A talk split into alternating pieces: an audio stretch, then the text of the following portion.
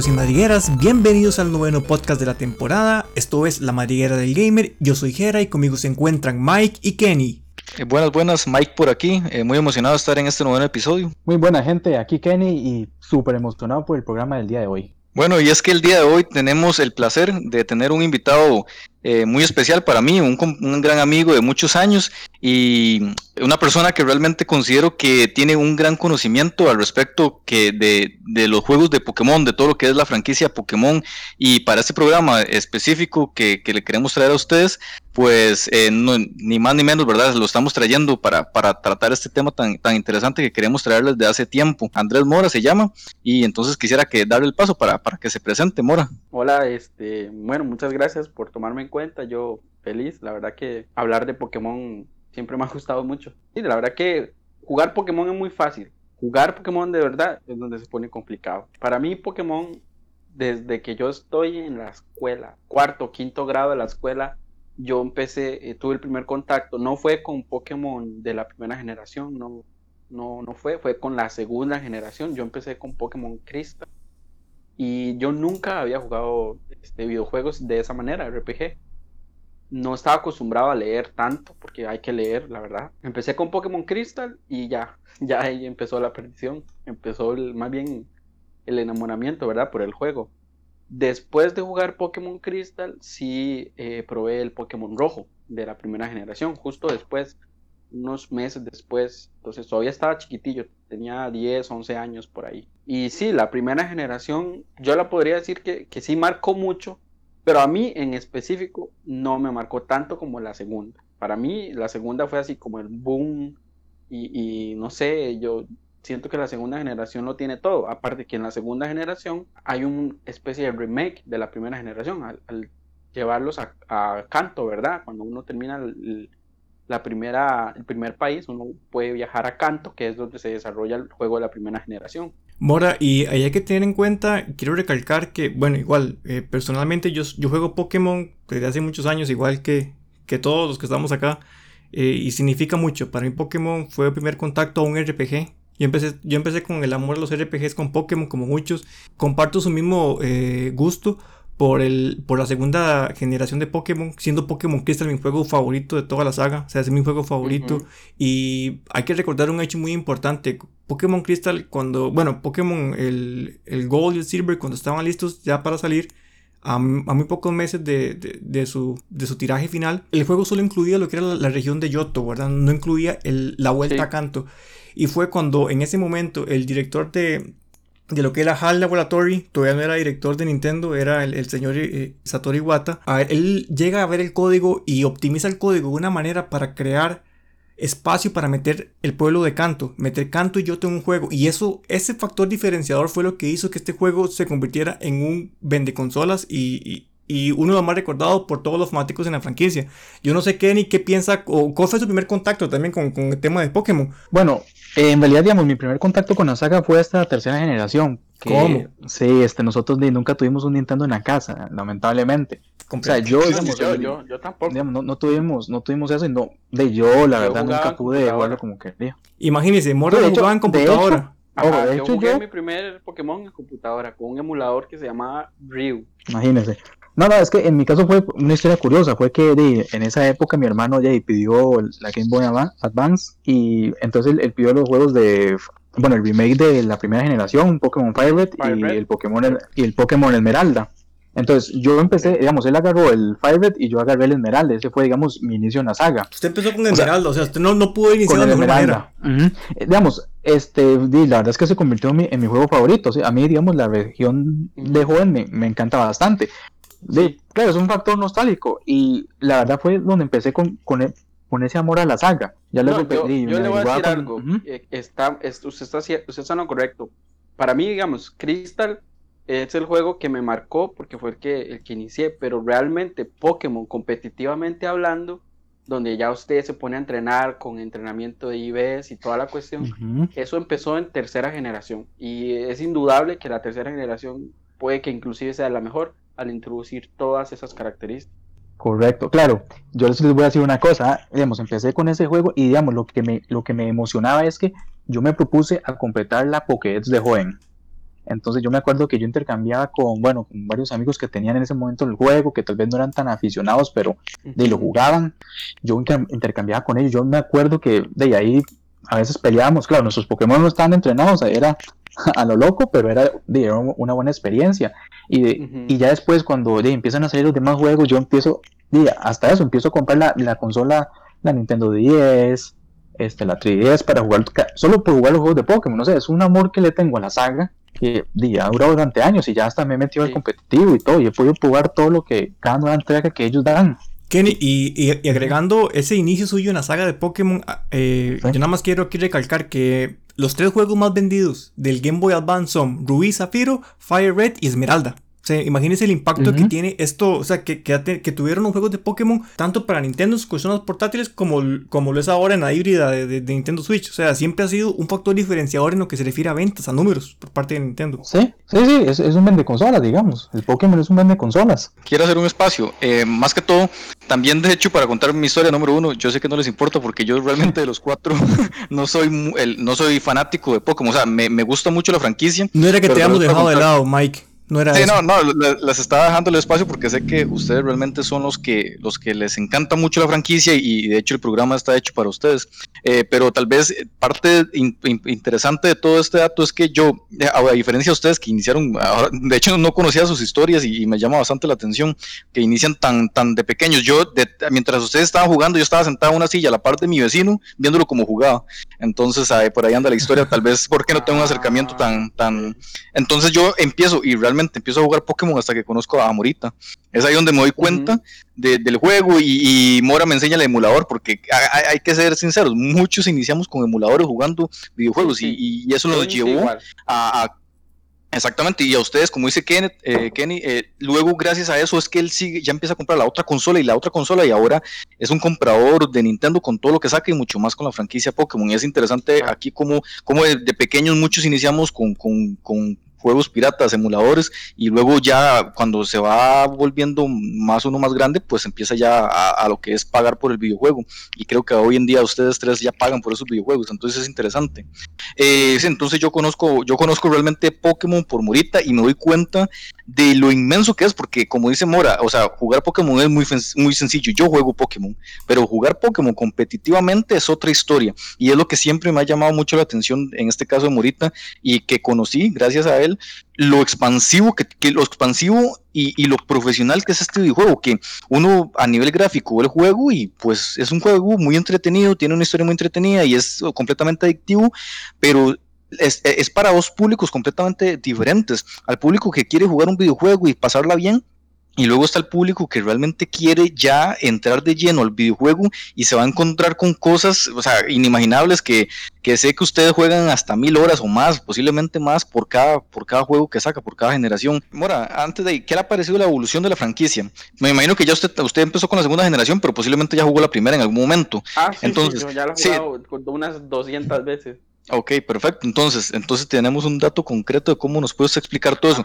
Si, si para usted hace de una forma positiva, como usted mencionaba ahorita, en la tercera generación es donde mejora exponencialmente el competitivo. Tal vez que usted nos explique ese, esa, esa, línea, esa línea, en qué momento el juego eh, o la franquicia como tal evoluciona a puntos, y si hay un punto negativo, en qué momento de, hay el declive o, cosas que usted diría que no se hubieran implementado nunca, tal vez como nos haga una pequeña reseña. Bueno, vean, de la evolución sí lo he estado pensando. Porque cuando Michael me contó ese podcast, yo he estado tratando de, acordarme de, las sensaciones que yo sentí la primera vez que jugaba ese juego. Y que los primeros juegos que yo jugué de Pokémon, realmente yo no tenía acceso a la información. Yo no sabía muchas cosas. Yo no tenía acceso al Internet. Yo era un niño. Entonces, por ejemplo, la, opción, la experiencia que, a mí me causó eh, estar jugando Pokémon Crystal y que ah, de la nada en la hierba alta me saliera un Raikou o un Entei Pokémon legendarios, para mí eso nunca se me va a olvidar. Son de las cosas que más me gustan de Pokémon, los Pokémon legendarios y cómo llegamos al encuentro con ellos. Em, conforme han pasado las generaciones, yo sí siento que hay algo que se ha estado perdiendo. Porque, digamos, los primeros Pokémon son como muy explorativos. Uno se adentra en las cuevas, uno anda por las rutas y uno siente realmente una sensación de explorar, ¿verdad? eh, eso hasta la cuarta generación todavía se siente, se siente muchísimo en joven, en la tercera generación, en la quinta, en la sexta todavía, pero ya la sexta empieza a degradarse un poco y se empieza a hacer muy lineal, como que las rutas carecen de, de, exploración, las cuevas las acortan, la gente está aburrida de tanto. Bueno, para mí eso no era aburrido, para mí perderme en el monte plateado o en el... había un monte ahí en, el Pokémon Crystal que era larguísimo y tenía un montón de pasajes y, escaleras y, pasajes ocultos. Y para mí eso era muy interesante y era muy entretenido, la sensación de, aventura que generaba el juego. La tercera generación lo tiene y lo tiene increíblemente bien con, el, hecho de sumergirse, de, de explorar el mundo bajo el océano. Eso para mí ha sido de las cosas más geniales que han inventado. Y en el remake, que se logra apreciar, y aparte también en el cielo, que podemos volar por el cielo, ¿verdad? Esas son de las cosas que yo más he, destacado. Y de hecho, para mí uno de mis juegos favoritos es eh, Omega Ruby Alpha Zafiro, porque es un remake de mi segunda generación favorita, que es Joven. Luego, la cuarta, tengo un problema con ella porque me tiende a aburrir un poco. No sé si es, que es mucho texto o qué será, pero la he jugado. ¿Y por qué, Mora? Porque, digamos, yo todas las personas que conozco el 99% me dicen exactamente eso que usted dice, pero personalmente yo eh, es mi segunda religión favorita, Sino. Estaba en esta, en esta pandemia, en esta cuarentena, yo me propuse empezar Pokémon eh, Platino, que lo tenía en el original, el cartucho en inglés, y hasta esos momentos, ahí está el cartucho como por la segunda medalla, no lo he avanzado más. No sé qué es lo que tiene ese juego que no me deja jugarlo, o sea, no sé qué es lo que pasa, hay, hay algo, no, no sé qué es, que me aburre un poco, no, no sé. De las rutas tal vez son excesivamente largas, no sé qué será. De hecho, en la comunidad de Pokémon, ahora que usted menciona eso, hasta está el meme de que a usted, digamos, si se quiere dormir, juegue Pokémon Diamante, Perlo, Platino. Eso, porque eso no es un meme, eso es una realidad. Yo eh, a veces en las noches me hacía el propósito de jugar Pokémon Platino y no lo lograba, me quedaba dormido. Entonces yo digo, ok, tal vez no es, de no, no es solo un meme, es una realidad. Lo que pasa es que yo, a la cuarta generación Ajá. Porque, digamos, yo siento que el juego es lento. Incluso, digamos, hasta la barra de vida de los Pokémon avanza lento, se siente lento. Yo creo que tal vez eso es lo que a uno le aburre. Eh, digamos, es, una, es una suposición mía. Eso sí, puede que sea. Gráficamente, eh, obviamente, siempre hay un salto. Eh, de, de, pasar de la tercera generación a la cuarta y los modelos en 2D y toda la cuestión del DS, ¿verdad? Pero este, no sé qué tiene esa generación. El problema mío con la cuarta generación de Pokémon es que hubo un juego que se llevó el protagonismo, en mi caso, que fueron Hair Gold y Soul Silver, que fueron los juegos a los que yo le invertí 999 ah, horas. Lo jugué ya en la universidad, yo estaba ya eh, primero, segundo año de la U, 2010, 2011. No sé cuándo salieron esos juegos, pero creo que son de mucho antes. A ver, yo de la tercera, es que yo tuve tres etapas con Pokémon, o más. La etapa uno que fue escuela, no había conexión con, amigos, no era un juego con conectividad, porque la segunda generación, a jugar en emulador y no tener el Game Boy ni el cable Link, era prácticamente que obsoleto, ¿verdad? Mora, y te doy un ejemplo. Es la primera etapa. Y te doy un ejemplo, en ese caso, yo tengo los cassettes originales de la primera generación de Pokémon. Y yo hasta hace cuatro años pude intercambiar un Pokémon de Game Boy Color a Game Boy Color. Y tú no sabes lo que yo sentí. Yo siempre quise hacer eso de niño y nunca pude. Sí, yo lo hice. Lo hice eh, no con el Game Boy, que tengo un Game Boy, pero solo tengo uno. Lo hice con eh, un emulador que precisamente permite el intercambio. Se llama Visual Boy, algo así, Link. Entonces le permite a uno intercambiar. Pero sí, esa, esa sensación, esa está en mi segunda etapa. La segunda etapa mía de Pokémon fue en el colegio. Yo empecé a jugar porque en mi familia a mi hermana o a mi hermano, no sé, les habían comprado un Game Boy Advance y justo después les compraron un SP. Entonces en mi casa había dos consolas. Teníamos el cable Link y teníamos la suerte de tener Fire Red y Zafiro. Entonces para mí Zafiro fue mi primer amor así ya largo. Yo a ese, a ese cartucho le metí dos veces seguidas 999 horas eh, completé la Pokédex dos veces porque me borraron la partida. La primera, la primera de hecho fue su papá, fue su papá el que se lo borró por el error. Me borró la partida, tenía la, Pokédex los 386 completos, no sé cómo había conseguido a Deoxys, a Deoxys y a Jirachi, pero creo que se conseguían. Y... Con, el boleto, ¿no era? Eh, bueno, eh, aquí en, Latinoamérica, en Costa Rica, no había manera de conseguirlos. Esos se conseguían por hack. Ah, porque ya, estaba, creo que estaba platino y, creo que diamante y perla ya estaba en, la, en el mercado. Entonces la gente intercambiaba mucho de tercera a cuarta. Pero digamos, la etapa mía de Pokémon más fuerte fue en el colegio porque conocí a muchísima gente que jugaba y jugábamos en línea. Nosotros jugábamos con el cable Link. Eso era, pero genial. De hecho, a mí en el colegio me empezaron a decir Sensei. Yo no sé por qué. Pero ¿Por qué será? ¿Qué coincidencia? ¿Qué coincidencia? Aún no lo sabe. Aún no lo sabe. ¿Qué coincidencia? Jugábamos mucho Pokémon. Y en, la tercera generación, varios amigos, eh, que no, no recuerdo bien sus nombres, uno se llamaba Sight, creo, Kevin, Kevin Mora, eh, Michael y Andrés jugaban, pero no, no jugaban en consola, lo jugaban en emulador. Y esos amigos descubrieron el competitivo, me dijeron, mae, que es que si usted entrena los Pokémon eh, peleando solo con ciertos Pokémon, van a subir en esa característica. Entonces ya uno se ponía a ver, yo no veía que los Pokémon tienen 510 puntos que se pueden distribuir en, dos estadísticas que usted quiera al máximo, o distribuir los 510, ya sea 100, 100, 100, 100, en las cinco estadísticas, que son, bueno, salud, ataque, defensa, ataque especial, defensa especial y velocidad, son seis. No alcanza repartir 100 a cada estadística porque solo tenemos 510 puntos. Entonces, toda esa matemática de repartir los IBs y, de entrenar a los Pokémon en la tercera generación fue lo que a mí me encantaba. Yo, yo pasaba horas contando todos los Subats que mataba, entrenando a mi Mewtwo o a mi Kyogre, y luego en el colegio llegábamos a pelear y era muy entretenido porque aunque nuestros Pokémon tal vez no tenían 31 IVs, los IVs son los valores o las características que un Pokémon tiene para ser perfecto. Para un Pokémon ser perfecto en, en la generación en consola, tiene que tener 31 puntos en cada característica. Nosotros en ese entonces no sabíamos, no teníamos cómo calcular si un Pokémon tenía un, un perfecto, porque el juego simplemente no nos lo dejaba saber. Había que hacer muchos cálculos, entonces uno entrenaba un Pokémon independientemente de si tenía los IVs perfectos, pero uno los podía entrenar de manera este, más o menos perfecta, poniéndole todos los puntos que uno quisiera. Entonces, eso fue muy entretenido. Yo jugué Pokémon, yo me escapaba de algunas clases, jugaba en línea, siempre, de verdad, jugando con la gente. Y después de eso no tuve contacto con la cuarta generación. Yo salí del colegio, no tuve contacto hasta que llegué a la universidad y me conseguí mi primer DS y Pokémon Hair Gold. Eh, de hecho, conseguí Hair Gold y negro. Pero el Hair Gold, sinceramente, me, me, me, encantó. O sea, yo ese juego lo jugué. Igual creo que le metí las 999 horas. Y en este juego ya hay un avance más en las estadísticas. Que ahora usted sí puede saber si un Pokémon tenía un, un stat perfecto. Un stat con 31 puntos.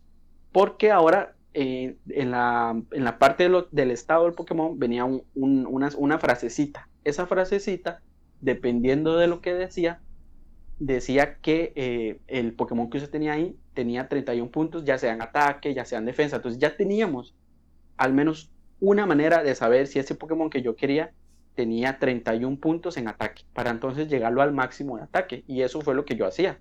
Yo atrapaba a los Pokémon, los entrenaba, bla, bla, bla, y atrapaba a uno que tuviera esa frase específica que me decía que era perfecto en ataque. El problema es que los Pokémon tienen seis estadísticas.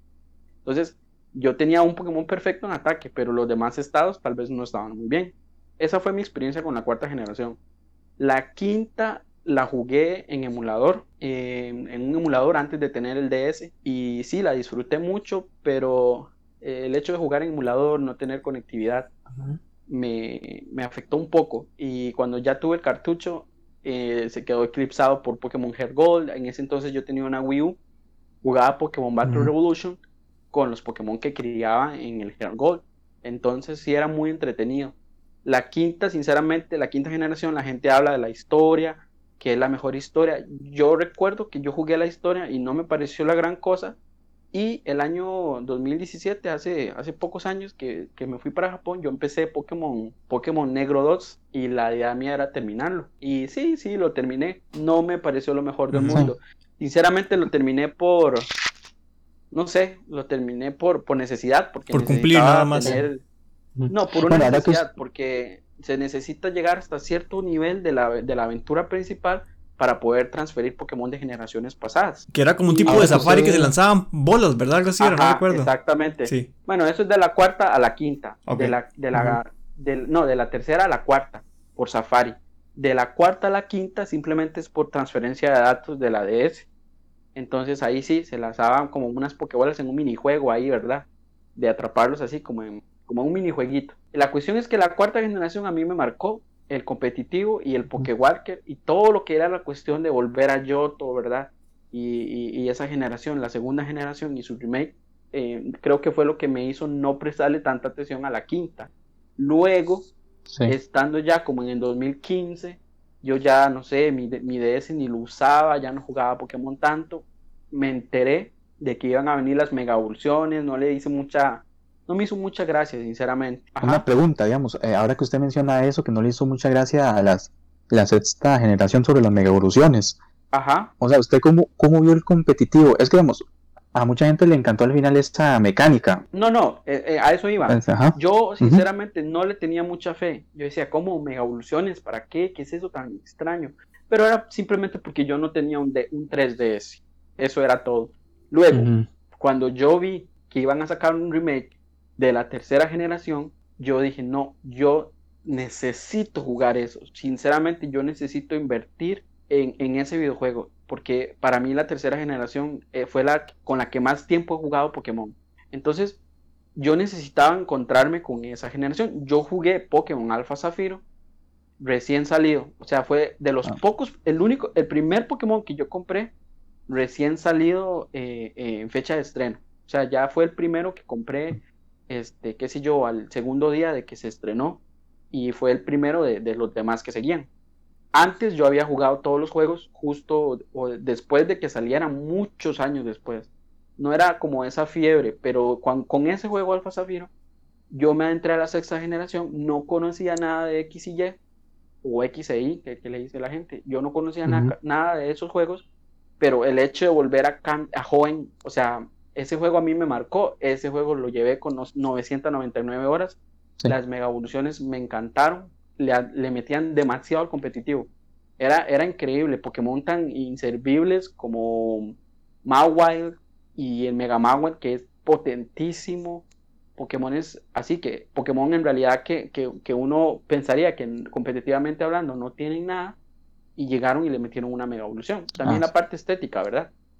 Entonces, la sexta, competitivamente, yo la jugué completa. O sea, la sexta generación yo jugaba torneos, iba a Casamanga, jugaba con gente, fui líder de gimnasio, eh, gimnasio hielo, en una página en, Facebook, eh, Pokémon Costa Rica, y defendí, eh, defendí mi gimnasio varios, varios tiempos, ¿verdad? Y, ah, sí, yo me acuerdo. Alto mando. Yo lo retaba. Ajá, sí, sí yo me acuerdo cuando yo lo retaba, sí. No, la verdad es me, me ganó, al final sí me ganó. Sí, sí, sí me ganó la medalla, yo creo. sí, sí, creo que fue una ocasión así, porque cada rato lo retaba, eso sí me acuerdo. Sí, y, era muy interesante. Y, era, era, entretenido. Y, la gente jugaba Pokémon por, por, eso mismo, porque yo siento que Pokémon, a partir de la sexta generación y el internet, porque yo en quinta y en cuarta no usaba el internet, sinceramente, eh, empezaba a conectar. Uno se empieza a conectar con la gente. Y a eso es lo que quiero llegar con la, con la última generación. Entonces, sexta generación, me encantó. Luego ahí tuve chance de jugar eh, en Pokémon Y. Eh, lo compré usado, así de segunda, solo el cartucho. Lo jugué, lo completé. Me ayudó a, completar la Dex de, de, de, Alpha Zafiro, que es una de las decks más complicadas que he hecho en mi vida. Eran 700 y resto. Súper complicado. Y de hecho, yo soy un entrenador que le gusta, eh, soy Shiny Hunter, a mí me gusta atrapar Pokémon Shiny y sobre todo de los legendarios. Entonces en Alpha Zafiro yo me di lujo de completar la Pokédex, conseguir el amuleto Iris y hacer este Shiny Hunt de la mayoría de Pokémon que el juego traía, porque aparte de traer los Pokémon de, de joven y las generaciones pasadas, ese juego traía casi que todos los legendarios. Entonces, bueno, para mí fue uno de los mejores juegos que han sacado, aunque sea un remake. Estoy de acuerdo con todo lo que usted dice sobre esa, esa sensación que, que le generó. ¿Y usted tuvo oportunidad de jugar la séptima generación? Sí, sí, a eso voy. Bueno, la, a partir de Alpha Zafiro yo empecé, como todos los demás, a comprar cada juego de Pokémon que saliera exclusivamente y el mismo día de, del estreno. Entonces empecé eh, con Sol y Luna, lo compré el día, lo recibí el mismo día, lo jugué. Tenía mucho hype por el juego, porque uno empieza a seguir la saga, ¿verdad? Yo me metí ya de lleno en la saga, en el sentido de que estaba actualizado, porque tenía seis generaciones atrás, que las había jugado todas, pero no en el momento en el que salieron. Pero en el momento que salió Alpha Zafiro y yo me actualicé, me tuve que actualizar muchos, muchos Pokémon de la quinta generación que no recordaba. Entonces ya yo, yo, me sentía como en paz, sentía que estaba actualizado. Entonces em, compré la séptima, me gustaron muchas cosas que cambiaron, pero la sentí muy vacía. La historia la sentí muy vacía. Sí lo disfruté. Creo que mi cartucho de, de, de Pokémon Luna al final tenía unas 600 horas, no llegué a las 1000, no llegué a las 999 como en los demás, pero sí, sí fue un juego que lo llegué. El problema mío fue con Ultrasol y Ultraluna, que yo lo jugué estando en Japón. Yo dije, ok, lo voy a comprar, estoy aquí, tengo tiempo libre. Tenía mucho tiempo y no lo jugué lo suficiente. Ese juego es de los que menos he jugado Pokémon. Tiene 170 horas, si acaso. Es un juego que realmente no lo disfruté. Estaba jugando lo mismo que había jugado con Sol y Luna y bueno, lo de los ultraentes nuevos que agregaron y lo de Ultra Necrozma y, toda esa cuestión, o no sé cómo se llamaba, Ultra Solgalio, no, no recuerdo muy bien. Eh, estuvo interesante lo de viajar a los, al, al, ultraespacio y, atrapar a los legendarios. Eso me gustó porque me gusta hacer Shiny Hunt. Completé las decks de, las dos, los dos juegos, pero no, no, no me llenó. O sea, ya para mí habían puntos negativos muy fuertes como para no sé, como para despegarme un poco de la saga. Mora, y antes, antes de eso quiero que me dé su impresión de lo que es la nueva generación en Nintendo Switch y lo, y lo que fue los remakes de Eevee y Pokémon Pikachu. Ajá, ok, miren, yo entonces llegué, me compré la Switch, eh, esperábamos un Pokémon para, para Switch y que fue, este, y fue una sorpresa ese Let's Go Eevee, Let's Go Pikachu en realidad, porque nadie lo esperaba. No tenía mucho hype, pero bueno, este, lo, compré. Mm, volver a canto, sí, siempre, siempre se siente nostalgia. E, ellos, ellos trabajan con, ese, con esa sensación de nostalgia que, generan en los jugadores ya veteranos, los que llevamos mucho tiempo en esto. Sí, es muy bonito, eh, se siente la nostalgia, los grafiquitos, el hecho de jugarlo en el tele, la musiquita. A mí, sinceramente, por el hecho de ser música, la música de los videojuegos me marca bastante. Y el caso de Pokémon, eh, no, no, no, o sea, eh, no es una excepción. Pokémon me ha marcado muchísimo musicalmente. Hay temas del juego que, yo siempre voy a recordar y que me, encantan. Y el hecho de escuchar la música de canto y todo eso era muy, era muy bonito. Pero la mecánica de eh, jugar como Pokémon Go no me llamó la atención. Y creo que ese juego es el que tiene menos horas de juego. Tiene como 70 eh, completé la historia, completé la Dex, hice un par de Shiny Hunt con Pokémon salvajes. Eh, lo más atractivo de ese juego para mí fue la, conexión con Pokémon Go, porque evidentemente al ser uno jugador de Pokémon, eh, tuvo que haber jugado Pokémon Go, le gustara o no. A mí no me gustaba mucho al principio, lo dejé por un tiempo, regresé y bueno, el hecho de conectar Pokémon Go con el Switch y pasar ahí un poco de, de, Pokémon me pareció un poco atractivo. Entonces, ese punto lo, lo, lo, tengo como positivo, pero el resto no, no me pareció lo suficientemente. Mora, por, ahí, por ahí está interesante ya que está haciendo la inclusión de Pokémon Go. ¿Cómo siente usted que, toda esta franquicia que viene desde hace tantos años, eh, ¿cómo, ¿cómo sienten un veterano de, de, la franquicia esta inclusión al fenómeno, a Pokémon Go? Porque bueno, eh, de, hecho lo conversábamos en podcast pasado, que usted iba en el bus y ve gente que usted sabe que en la vida ha jugado un juego de Pokémon eh, y que algunas veces, tal vez no sé si para ustedes era un poco chocante o más bien era una ilusión ver cómo gente nueva, gente que nunca había tocado, eh, pues nada de eso, ¿verdad? Estaba incluyéndose en este mundillo, ¿verdad?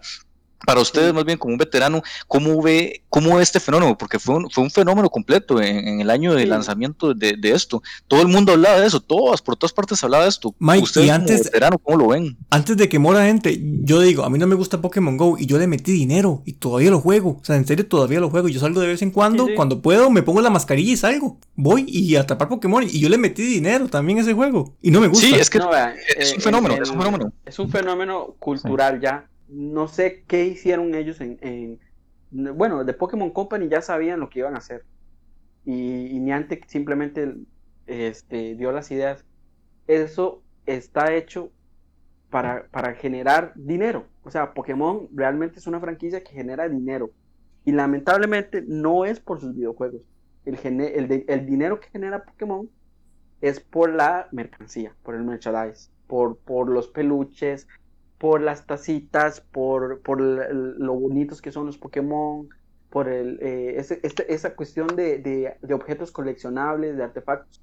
Eso es lo que mueve el dinero en Pokémon, no tanto los videojuegos. Y Pokémon Go lo ha demostrado porque si ustedes se fijan, lo que, ven, lo que genera Pokémon Go en ganancias comparado a los juegos principales de la saga, eh, es una burla eh, lo que generan los juegos principales en comparación con Pokémon Go. De hecho, Mora, ahora que usted dice eso, nada más para hacer un pequeño paréntesis, recientemente salió una noticia que se habló que a pesar del confinamiento en el que estamos actualmente, el juego registró este, ingresos de mil millones de dólares. o sea, imagínense este el poder que tiene. 2020 fue el año de más ganancias que ha generado Pokémon Go desde que salió en el 2016. Imagínense, o sea, y, es más, y es más, yo, yo no soy muy, yo no le he dado mucho seguimiento a esta franquicia en los últimos años en específico, pero veo yo que después del lanzamiento de Pokémon Go no sé, tal vez me esté equivocando, veo como que los juegos, específicamente para Nintendo Switch, se han enfocado mucho en el estilo muy similar a, los juegos de Pokémon Go, ¿no? O sea, Nintendo... En algunas cosas, en algunas cosas, eh, todo el Pokémon Let's Go está basado en, Pokémon en Pokémon Go, sí. sí. Pero bueno, sí afectó, sí afectó a la franquicia y, y, ahora Pokémon es, no es solo un videojuego, es cultura, en realidad, cultura general. Todo el mundo conoce Pokémon, ahora todo el mundo le gusta, la gente lo juega. Yo tengo mamás de mis alumnos de piano que, saben los nombres, me dicen, profe, es que mi, hijo quería un Raichu, y yo, ok, ¿y cómo esa señora sabe que existe Raichu, verdad? Una señora de 45 años, o sea, he visto señoras de 60 años, señoras con canas y, y, y, y, adultas mayores, así, jugando Pokémon, entonces yo digo, bueno, ok, esto es, esto es, este, tiene un nombre colectivo, pero no, no recuerdo la primera palabra, bueno, es como, como un, es algo en masa, o sea, es indudablemente. Y ellos lo juegan tal vez por una moda, tal vez porque los desestresa, es un, es un videojuego desestresante, coleccionar, a quién no le gusta coleccionar. Y hay cierto odio, cierto rechazo de los, de los jugadores de Pokémon, de la, de la línea principal, sí. Ajá, a, a, Pokémon Go. En mi caso no la hay. Simplemente yo entiendo que son dos, dos modalidades de juego diferentes. Eh, Pokémon Go tiene sus cosas interesantes. Me ha, me ha tocado eh, ir caminando y ver un grupo de gente, mae, un Lugia, mae, un Jo. Yo me meto a la aplicación y mae, les ayudo. Y entonces se genera esa, ese lazo que realmente es lo que, lo que ellos querían lograr. Y inclusive en un país como Costa Rica, en el que la seguridad tal vez no es la mejor, que uno no se va a poner a sacar el celular frente a un grupillo de gente a las 9 de la noche, pero yo lo he hecho, lo hice el año pasado, que venía llegando del trabajo, veo que hay un montón de gente ahí en un, espacio oscuro y, y, yo, ok, aquí pasa algo, me metí a la app, porque ahí había una parada y efectivamente había un Pokémon legendario, entonces ya estaban buscando gente, entonces ya yo me les uní de hecho, esa, esa, noche mi novia se enojó conmigo porque yo no le contestaba el teléfono, estaba usando la, estaba usando la, estaba usando la app y llegué y yo, oh, mi amor, atrapó un Pokémon legendario. Y bueno, me regañaba, ¿verdad? ella, no comprenden, ella no comprenden eso. El, sentimiento que puede sentir una persona así como sí, porque he visto parejas. tenía un compa con el que salía, solía salir a caminar, me decía, ma, déjale atrapar o a la hora legendaria o así. Y teníamos una parejilla que nos, nos, nos pedían ayuda, nos decían, man, usted nos puede ayudar a atrapar este Pokémon. Y era una pareja de esposos y estaban empezando. Pero no es común, no es muy común en realidad. Aunque sí hay muchas mujeres jugando. Pokémon, sí, eso, eso es indudable. Antes de hacerte la pregunta, ¿qué piensas de lo último? Pokémon Espada Ok. y Pokémon Escudo. Y te Ajá. quiero dar una impresión mía. Gráficamente es muy decepcionante ese juego. Gráficamente. Y dejando atrás todo lo que puede significar, todo lo que ustedes saben con, y, y, y- y puede eh, explicarnos acá. Yo considero que gráficamente es muy decepcionante. Ok, bueno, está bien, es decepcionante gráficamente, pero es el primer Pokémon que nosotros tenemos en HD, que tenemos en, en una consola este, que es portátil, que también cuenta como una consola de mesa. Y la verdad, si comparamos todos los juegos de la franquicia principal, hasta llegar a Pokémon Espada y Escudo, nos vamos a dar cuenta que es el juego con los mejores gráficos. Indudablemente, aunque no son los mejores. No son los mejores por mucho pero son los mejores de lo que nosotros hemos estado acostumbrados. No podemos comparar este Pokémon Espada y Escudo con Let's Go Pikachu. Son diferentes. El Pokémon Espada y Escudo está muy bien eh, gráficamente en comparación, o en comparación con Ultrasol y Ultraluna o Sol y Luna. O sea, gráficamente a mí no me molesta, no tengo ningún problema. Llegué, lo jugué, este, la historia me pareció muy mala, muy corta, y el juego me pareció muy lineal. Ya, ya era como, ok, siga recto por todo. Eso, eso no me gustó. Pero el área salvaje o el área silvestre, para mí, es de lo mejor que han inventado en la, en la saga principal. El hecho de, de- de entrar en un área donde usted tiene acceso a la cámara, donde usted la puede controlar, donde usted ve el Pokémon en su hábitat natural y usted sabe que usted se le acerca y él eh, va, va- va a batallar con usted y tal vez está en un nivel muy alto. Me pasó jugando el juego que entré al área silvestre por primera vez me tocó pelear con un Onix de nivel 24. Yo estaba en nivel 11. O sea, ese tipo de cosas, ese cambio tan abrupto y ese nivel de dificultad me gustó mucho, porque no estamos acostumbrados a eso. Sí, gráficamente podría estar mejor para una Nintendo Switch, pero es lo mejor que, han- que han logrado eh, eh, hasta el momento gráficamente, porque no podemos comparar Pokémon Escudo con Pokémon Ultrasol, que viene de la consola pasada. Los gráficos son muy, muy diferentes. Hay cosas que pudieron haber mejorado, sí. El- el diseño de los Pokémon no me parece del todo mal, me parece que, que hay Pokémon con muy buen, muy buen diseño. Algunos sí se, se, se pasearon en todo, pero en general a mí me gustó. Lo que, lo que yo siento que pasa con Pokémon Espada y Escudo es lo siguiente. Uno lo compra en la fecha de lanzamiento, como yo. Uno sabe o uno lo juega y uno sabe que en competitivo o en el internet, en, en el juego en- online, hay gente jugándolo. Hay muchísima gente que lo está jugando y se disfruta mucho. Los primeros dos, tres meses de que yo jugué Pokémon Pa- Espada y Escudo, yo jugaba con mis amigos de, de Pokémon, porque ahora ya los llamo así, son gente que, que se dedica a jugar también Pokémon como yo. O sea, yo lo jugaba con, con mis amigos y nosotros era, qué sé yo, agarrar un sábado, un domingo y irnos para Casamanga y jugar y, y era muy, muy entretenido, o sea, era muy ameno el momento. O estar en la casa, mira que apareció esto, conéctense todos, era muy, muy entretenido. Competitivamente Morita, hablando, pero, pero eh, entonces, entonces, eh, porque es que yo, yo sé que usted es muy fanático del, del videojuego y ya nos dejó claro que, que la tercera generación es como su favorita, pero Ajá. existe un punto de declive o un punto negativo en la franquicia, porque eh, al parecer entonces todavía Sí. el último juego provoca todavía ese encanto, eh, el, pero, el- el pro- pero el ha habido- es ese. Sí ha habido, sí ha habido, el problema es ese, que ese encanto y ese punto, esa motivación, esas ganas de jugar, se, me quitaron a mí muy rápido. Después de tres meses ya nadie jugaba, ya no hay gente jugando en línea. O sea, Por eso, entonces podemos, o sea, usted, usted haciendo un análisis interno, que puede decir que tal vez la franquicia sí ha caído, tal vez en algo, en una redundancia, un declive, o, o que, o, que sea- o que- o que la misma franquicia se ha, se ha eh, eh, distanciado tal vez como la línea principal porque no les está generando, les está generando más otra, lo que es Pokémon Go y se están enfocando más en esa franquicia, o no sé, tal vez desde su perspectiva, cómo ve tal vez ese declive, si es un declive para usted. Eh, es que como, como fan y como jugador de tantos años, es muy difícil ser subjetivo a la hora de hablar de Pokémon, para mí, en, en mi caso. Sí, no puedo decir, no puedo decir que la séptima generación, que la octava generación es mala. No, no lo puedo decir porque a mí me gustó. Me gustó la, la introducción de los nuevos Pokémon, me gustaron los iniciales, me está gustando mucho el anime. O sea, eh, el Gale of el, el anime que sacaron eh, aparte, ¿verdad? Solo de Galar. la región, lo que representa, la conexión con Inglaterra, toda esa cuestión cultural me gusta mucho. Lo que ya sí siento es que el juego está perdiendo dificultad, el juego se está haciendo demasiado lineal. O sea, pudieron haber hecho un juego maravilloso con las gráficas de Nintendo Switch, pudieron haber explotado mucho mejor el área silvestre. Porque yo no sé, Michael, yo creo que yo le enseñé a usted el área silvestre una vez, que usted me decía, ¿cómo? Y ahí está Pokémon. Y, sí, sí, se lo recuerdo. Se ve bien. Y, el hecho de, estar de estar ahí en, el área silvestre y que aparezca una tormenta de, arena o que uno entre y hay una ventisca y que solo aparezca un Pokémon de hielo. Eso a mí me, encantó. Y lo tengo que decir, son puntos muy positivos.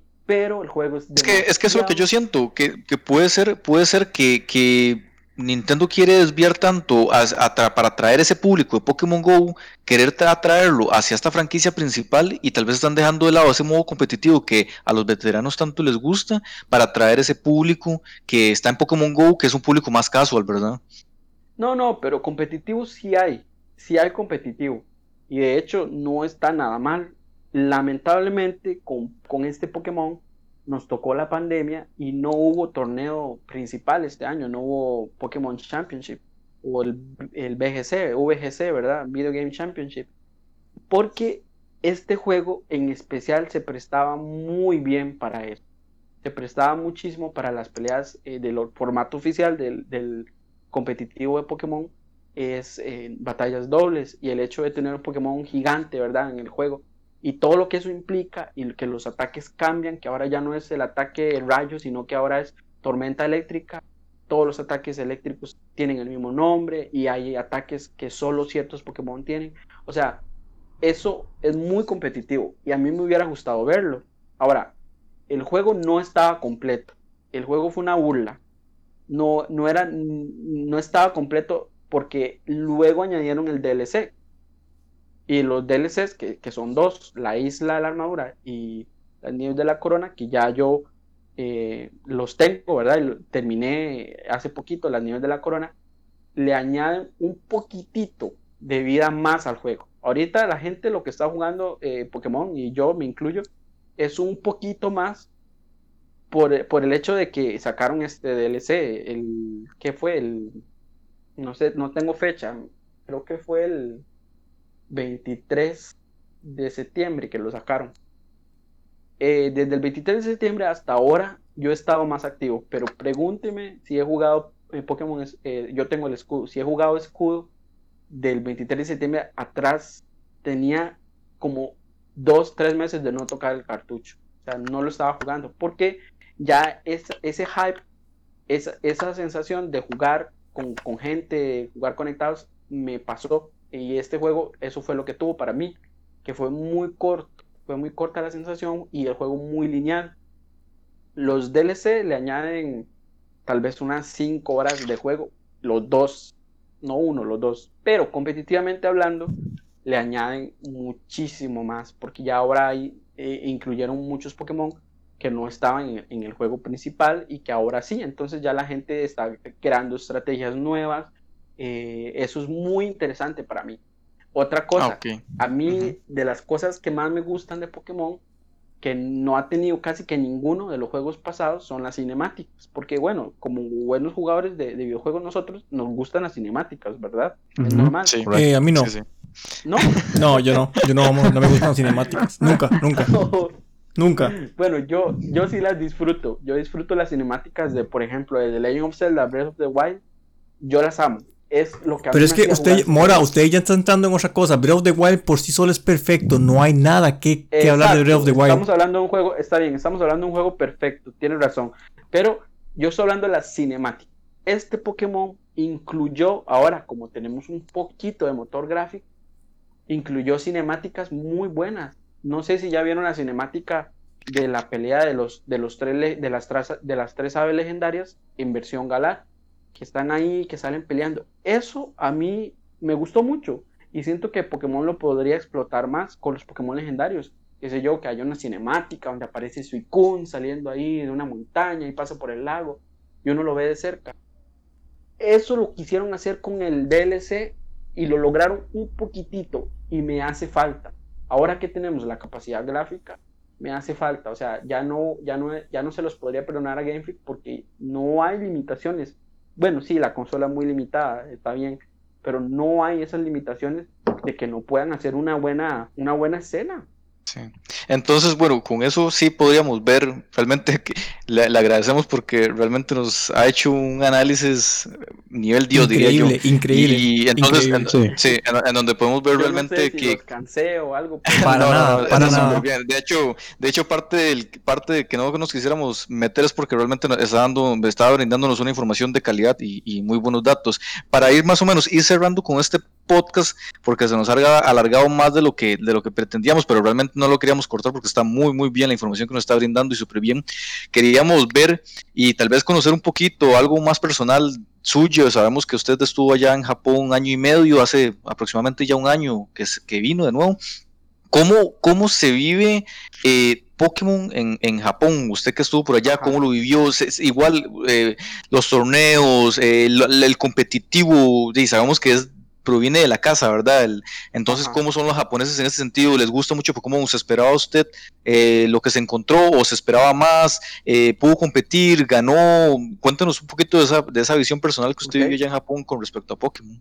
Bueno, sí, desde, que yo viajé, desde que yo iba para allá, eh, yo sabía que yo iba a ser feliz estando en contacto con, con el país que originó Pokémon, ¿verdad? Y con lo que ellos llaman centros Pokémon. Los centros Pokémon son tiendas especializadas en mercancía de Pokémon. Que en Japón hay demasiadas, no las puedo contar, casi que una por región. Yo fui a Kyushu, la región de Kyushu es la que está más al sur de Japón, la más al sur. Y bueno, tenía la suerte, gracias a Arceus, de que tenía un centro Pokémon, eh, no, no tan cerca, estaba como a 300 kilómetros. Pero bueno, para Japón 300 kilómetros no es nada. Entonces, eh, tenía, no, como, no, sé si eran 300 kilómetros, no, eran como 90 más bien, no era tan lejos. 90 kilómetros estaba la ciudad de Fukuoka, donde está el Pokémon Center Fukuoka. Cuando yo fui al Pokémon Center la primera vez, que fue una de las visitas que, o sea, que tenía ya, que yo tenía que ir, que fue como al, al mes de haber estado en Japón o menos, yo me quedé impactado, o sea, es demasiada la mercancía que hay, es demasiado como ellos explotan los videojuegos y lo que la, franquicia genera. Porque el hecho de, ver tanta mercancía, de tantas cosas que uno no se puede imaginar, galletas de Pokémon, tazas de Pokémon, cucharas de Pokémon, lápices de Pokémon, borradores de Pokémon, o sea, de todo hay de Pokémon. Inclusive es como ir a Holanda, es como ir a Holanda y encontrarse la marihuana en todo tipo de versiones, nada más que con Pokémones. Exactamente. Entonces, algo, algo de, similar. visitar, de visitar los centros Pokémon y que en los centros Pokémon, aparte de haber mercancía y todo, venden los videojuegos, los promocionan. También a veces aparece Pikachu y sale y baila ahí con uno, ¿verdad? Y, y, ver las estatuas que hay, las figuras en, en tamaño real de algunos Pokémon, eso fue muy impactante para mí fue maravilloso, obviamente, como fan de la franquicia.